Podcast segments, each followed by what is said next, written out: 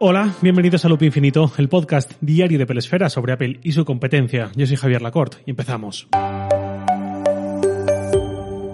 Hace como un par de meses, a mediados de febrero, publicó un episodio titulado Sin Bitcoin para Apple, en el que comentaba los comentarios, valga la redundancia, de eh, que algún analista había hecho sobre Apple y su posibilidad o la conveniencia, según él, de que Apple hiciese un acercamiento a las criptomonedas, o bien mediante una inversión, como la que hizo Tesla en esas fechas, o bien mediante la aceptación de pagos en Bitcoin o posibilidades similares.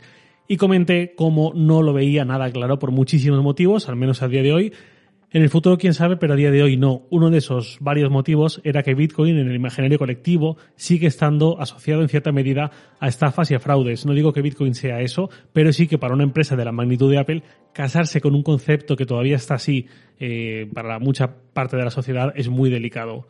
Bien, hace unos días leí en iMore el caso de un usuario de iPhone llamado Philip Christodoulou, o algo así pronunciado, que tuvo un percance importante. Este hombre tiene, o tenía, cierta cantidad de bitcoins y quiso ver su saldo en su Trezor, esta cartera física para criptomonedas muy popular.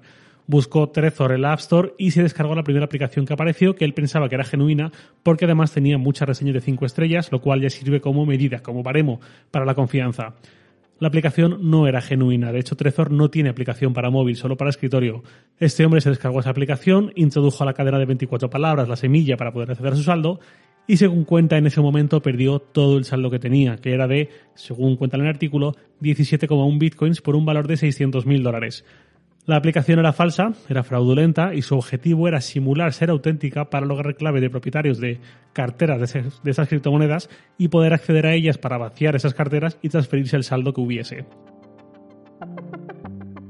Esta noticia se publicó originalmente en el Washington Post el 30 de marzo un cálculo simple me hace caer un poco las cejas porque 17,1 Bitcoin en esas fechas no son 600.000 dólares, son más de un millón.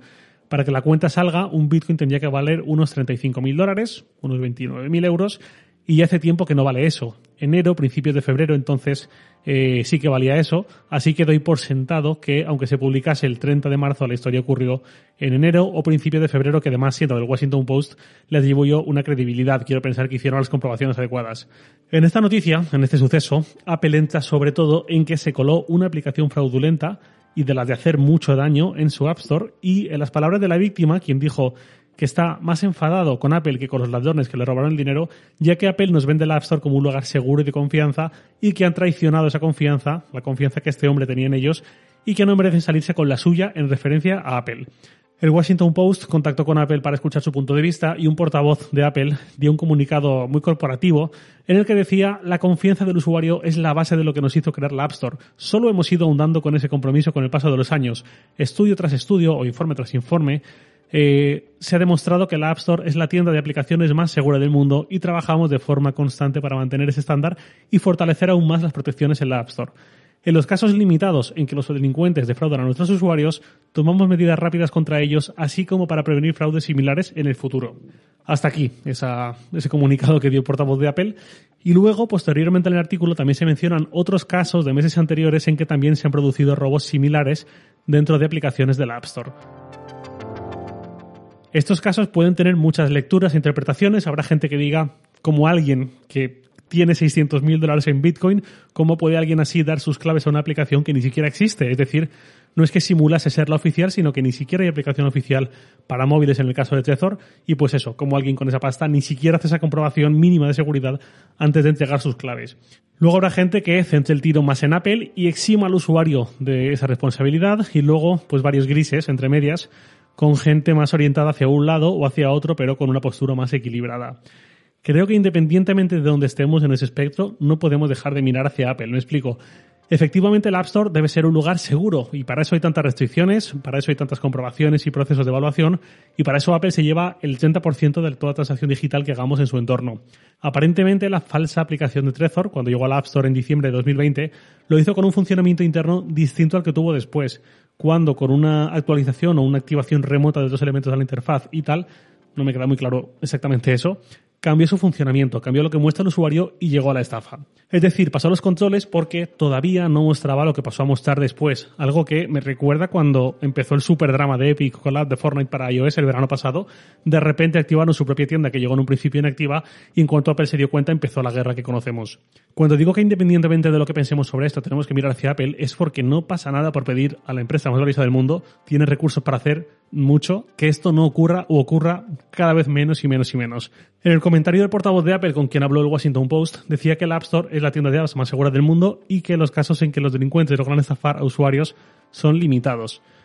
Pues bueno, por un lado, que la App Store sea la tienda de apps más segura del mundo, no debería ser consuelo precisamente para Apple. Quiero decir, si ese hito lo consigue una empresita de 50.000 millones de dólares que está muy por debajo de las grandes, pues se puede consolar con eso. Pero para Apple no creo que deba ser una excusa o una razón suficiente como para conformarse, digamos. Quizás la palabra no sea conformarse, que tampoco parece que se ajusta mucho a la realidad, sino mejor algo como naturalizar que ocurran esas estafas bajo el paraguas de así todo somos la mejor tienda, que se puede entender como en la competencia las cosas están peor.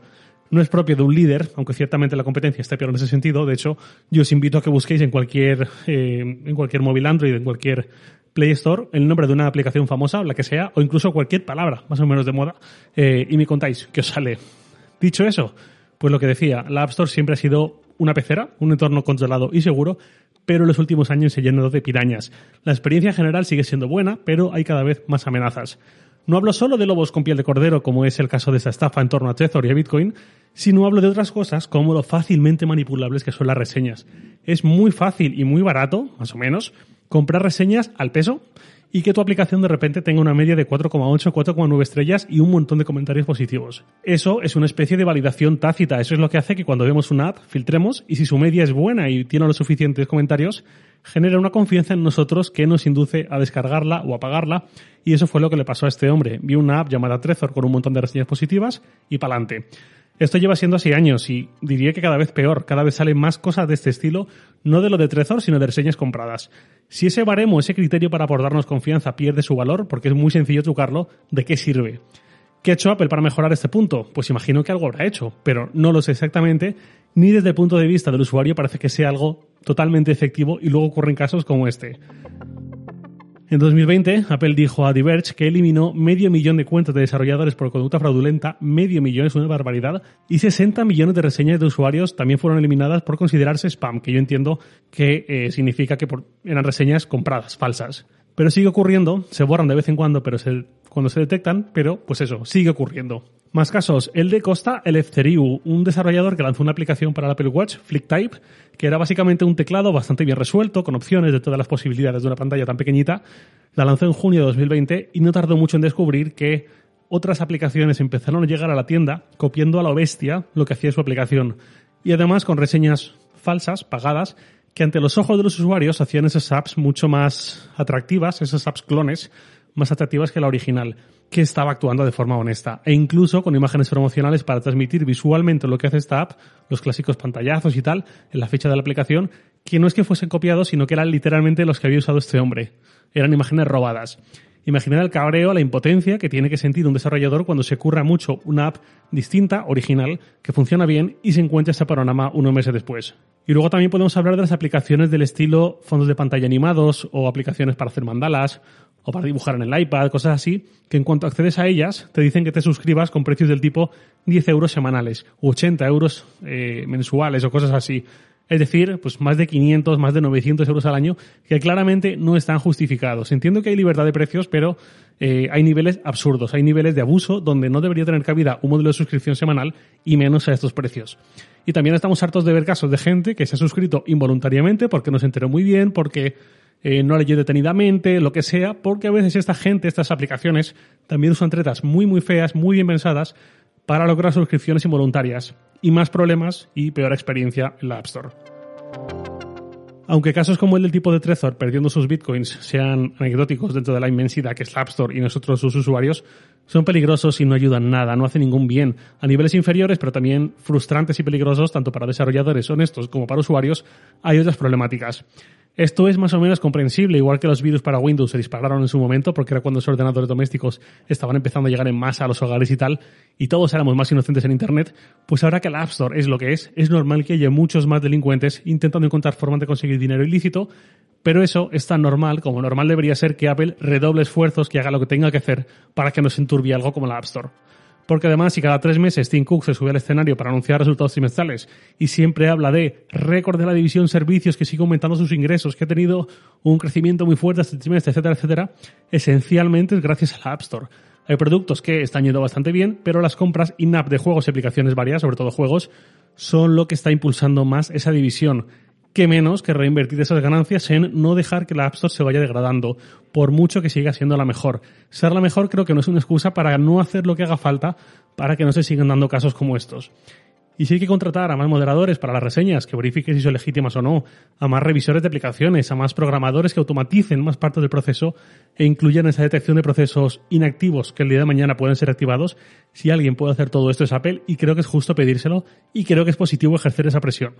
Yo al menos lo intento desde ese pequeño espacio que con tanta amabilidad me han dejado tener. Voy cerrando ya con la pregunta de Daniel Martínez Márquez, que me dice, hola Javier, quería hacer la siguiente pregunta para el podcast.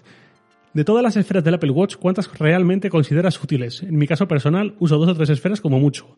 La modular, la de utilidades y a veces la California porque es bonita. Un saludo y enhorabuena por el programa. Daniel.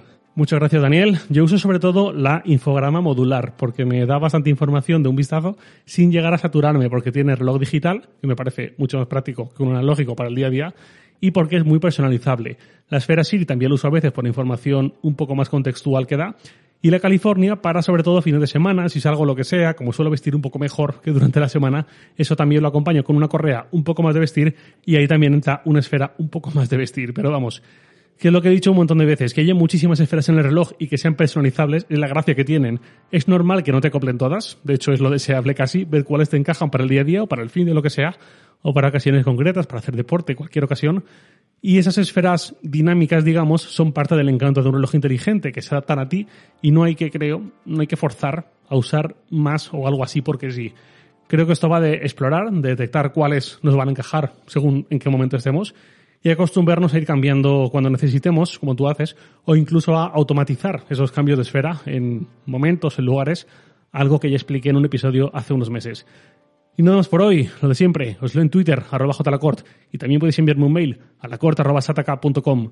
Loop Infinito es un podcast diario de Peresfera, publicado de lunes a viernes a las 7 de la mañana, hora española peninsular, presentado por un servidor, Javier Lacort, y editado por Santi Araujo. Un abrazo y hasta mañana.